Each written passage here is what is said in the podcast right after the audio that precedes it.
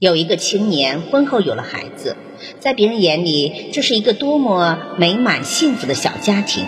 然而，他却总觉得自己的家庭与他见到的豪门望族相比，显得太土气了。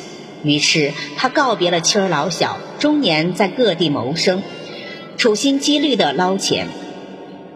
年长日久，他妻子感到家庭毫无生气，尽管有了更多的钱财。却无异于生活的镶金镀银的墓中。孩子长大了，却不知道叫爸爸。后来，爸爸终于回来了，可是却成了衣衫褴褛、垂头丧气的人。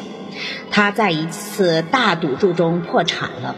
孩子望着这位泪流满面的叔叔，惊讶地说：“要饭的，我妈妈不在家，待会儿她买好吃的回来再给你吃吧。”妻子回来了。她是位忠厚贤惠的妇人，丈夫走时除了留下些钱外，留给她更多的是无尽的悬念牵挂。孩子醒时，她要精心照看；孩子睡了，她把含泪的目光吊在天花板上，心被空虚的给侵蚀着。别人家的家庭欢声笑语，而她的家里却冷清寂寞。她那失神的目光落在丈夫的脸上，无需一句话，一切都明白。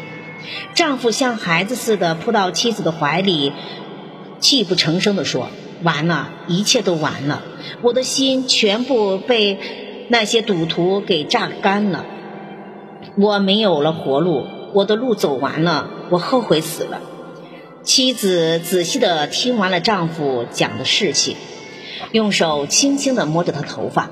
脸上露出了几年从未有过的微笑。他说：“不，你的心终于回来了，这是我们全家真正的幸福生活的开始。